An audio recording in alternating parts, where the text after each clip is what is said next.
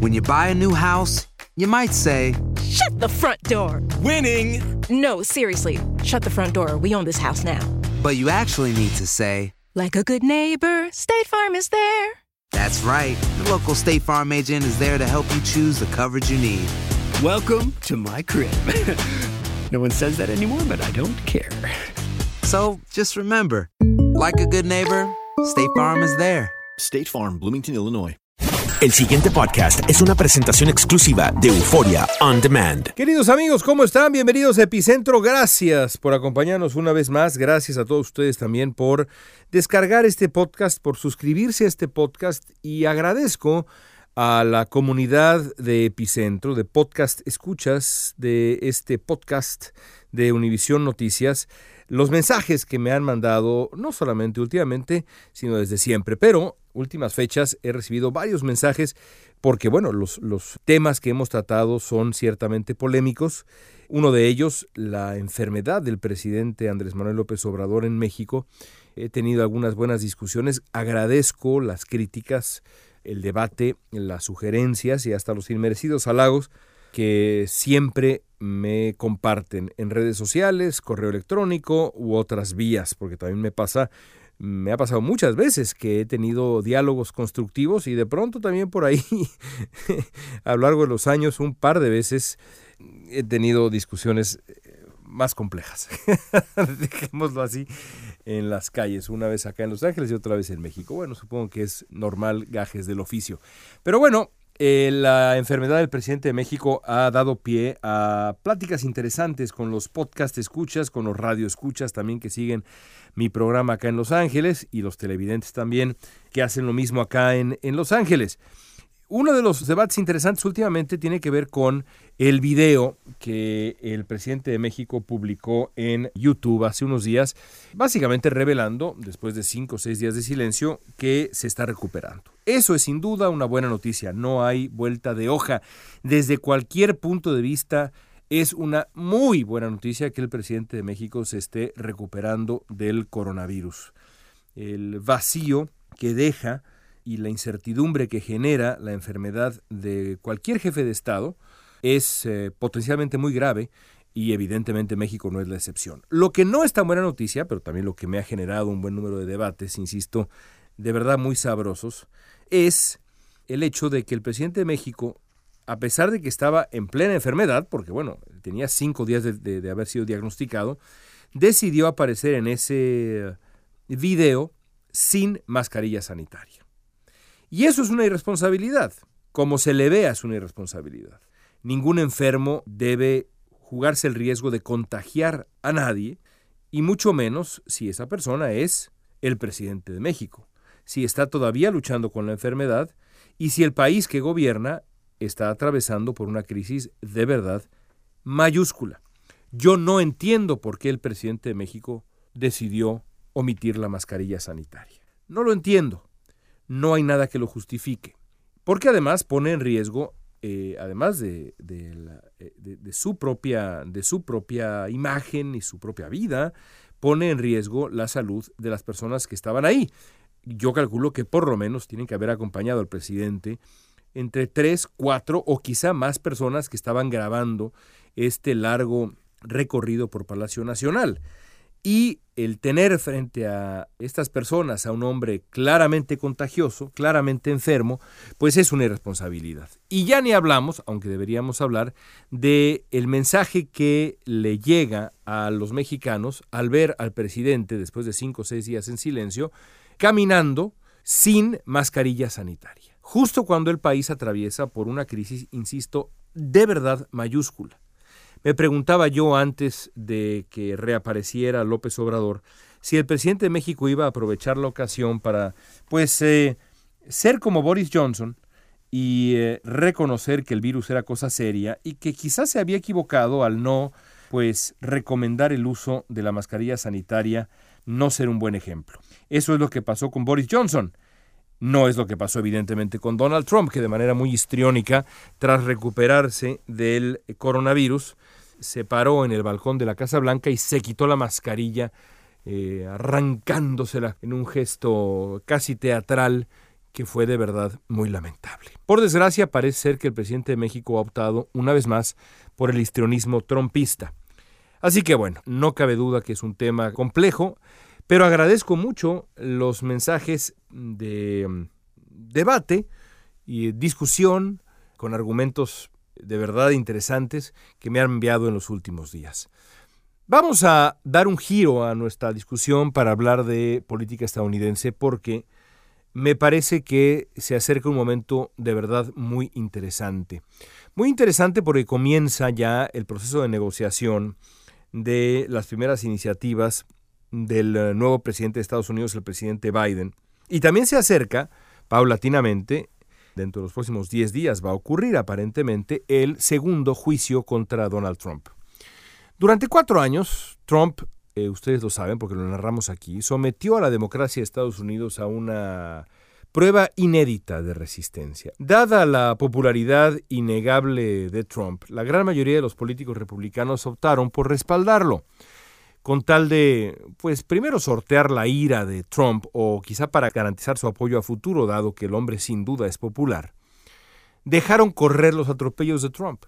El resultado fue una tragedia que pudo haber sido una catástrofe para la democracia de Estados Unidos, como ocurre, invariablemente ocurre con los megalómanos intoxicados de poder, Trump llevó su pulsión autoritaria y despótica hasta las últimas consecuencias intentó revertir el resultado de la elección presidencial, inventó la pataña del fraude, envenenó a un porcentaje considerable de la opinión pública y de verdad cada vez hay más crónicas al respecto. Se acaba de publicar una crónica extraordinaria de esos um, días enloquecidos en los que Trump intentó revertir el resultado de la elección. Se publicó en el New York Times. Si pueden leerlo, por favor háganlo, vale mucho la pena. Es de verdad increíble.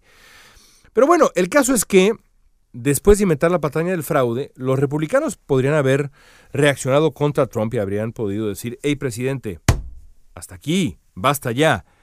Pero incluso entonces los políticos republicanos más prominentes evitaron contrariar a Trump. De nuevo, Trump escaló el asunto.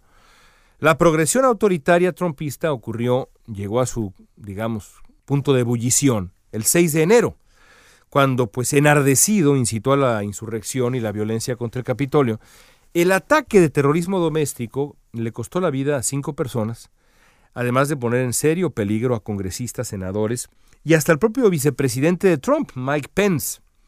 La invasión del Capitolio en muchos sentidos derramó el vaso. Ahora Trump está por enfrentar un nuevo juicio político. Si lo encuentra culpable, el Senado podrá entonces proceder a otra votación que le prohibiría a Trump buscar un nuevo cargo público.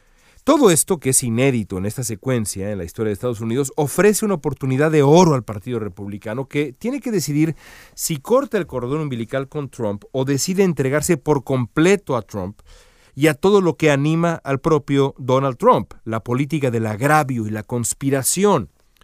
De darse esta purga hipotética, pues debería comenzar con un proceso público de autocrítica el senador Mitt Romney, que es una de las voces más elocuentes en la denuncia de esta gran mentira trompista, ha sugerido un primer paso a sus compañeros. Declaren públicamente que no hubo un fraude electoral generalizado y declaren públicamente que Joe Biden es el presidente legítimo de los Estados Unidos. La verdad es que Romney no pide mucho. Solo pide el respeto a la verdad más elemental, una verdad fundacional, el respeto a la democracia y el rechazo explícito de una mentira flagrante, sin pies ni cabeza, que es lo que ha insistido en poner en el centro del escenario Donald Trump. Pocos republicanos le tomaron la palabra a Romney en lo que es una desgracia, pero muy reveladora también.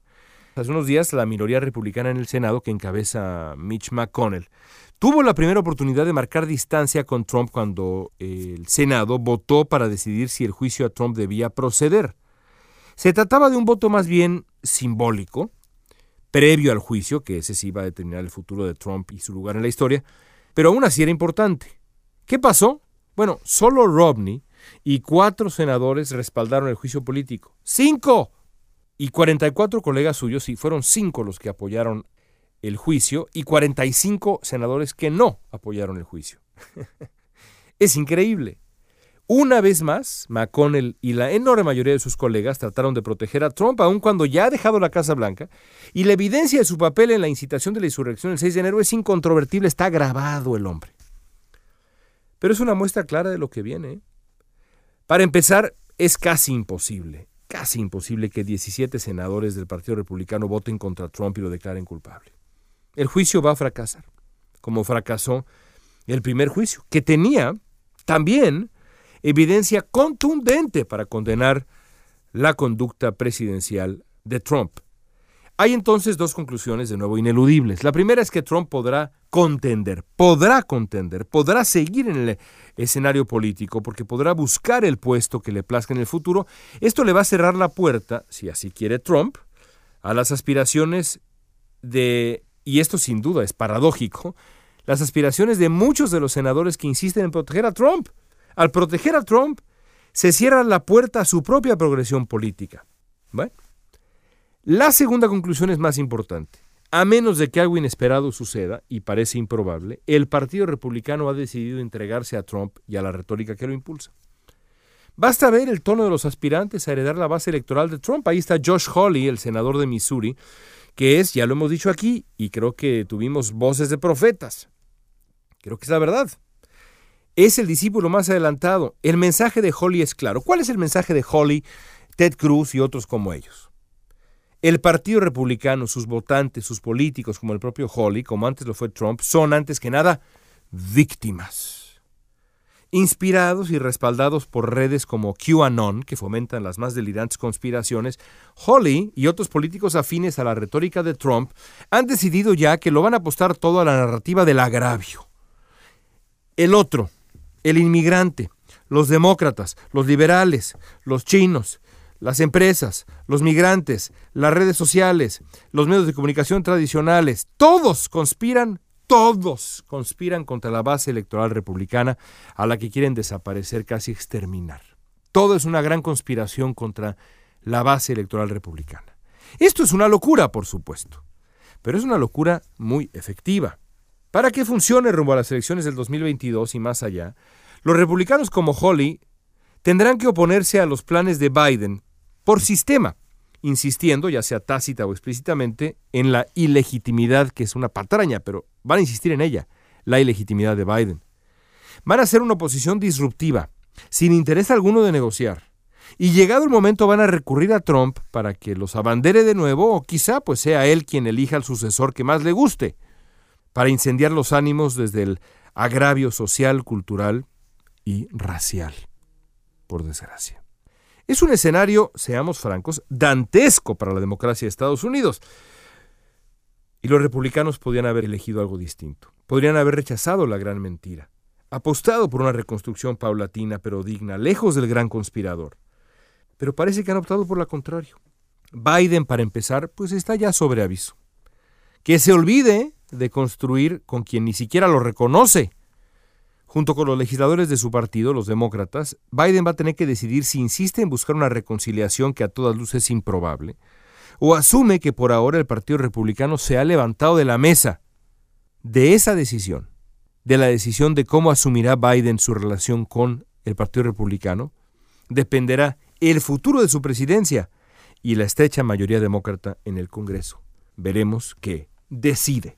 Amigos, gracias, gracias por sus comentarios. Nos vemos en redes sociales. Arroba León Krause, K-R-A-U-Z-E es nuestra eh, dirección. Búsquenos en Twitter, Instagram, eh, Facebook y demás. Sobre todo Twitter, que es la red social que preferimos. Y aquí regresaremos para estar con ustedes y seguir comenzando la próxima semana.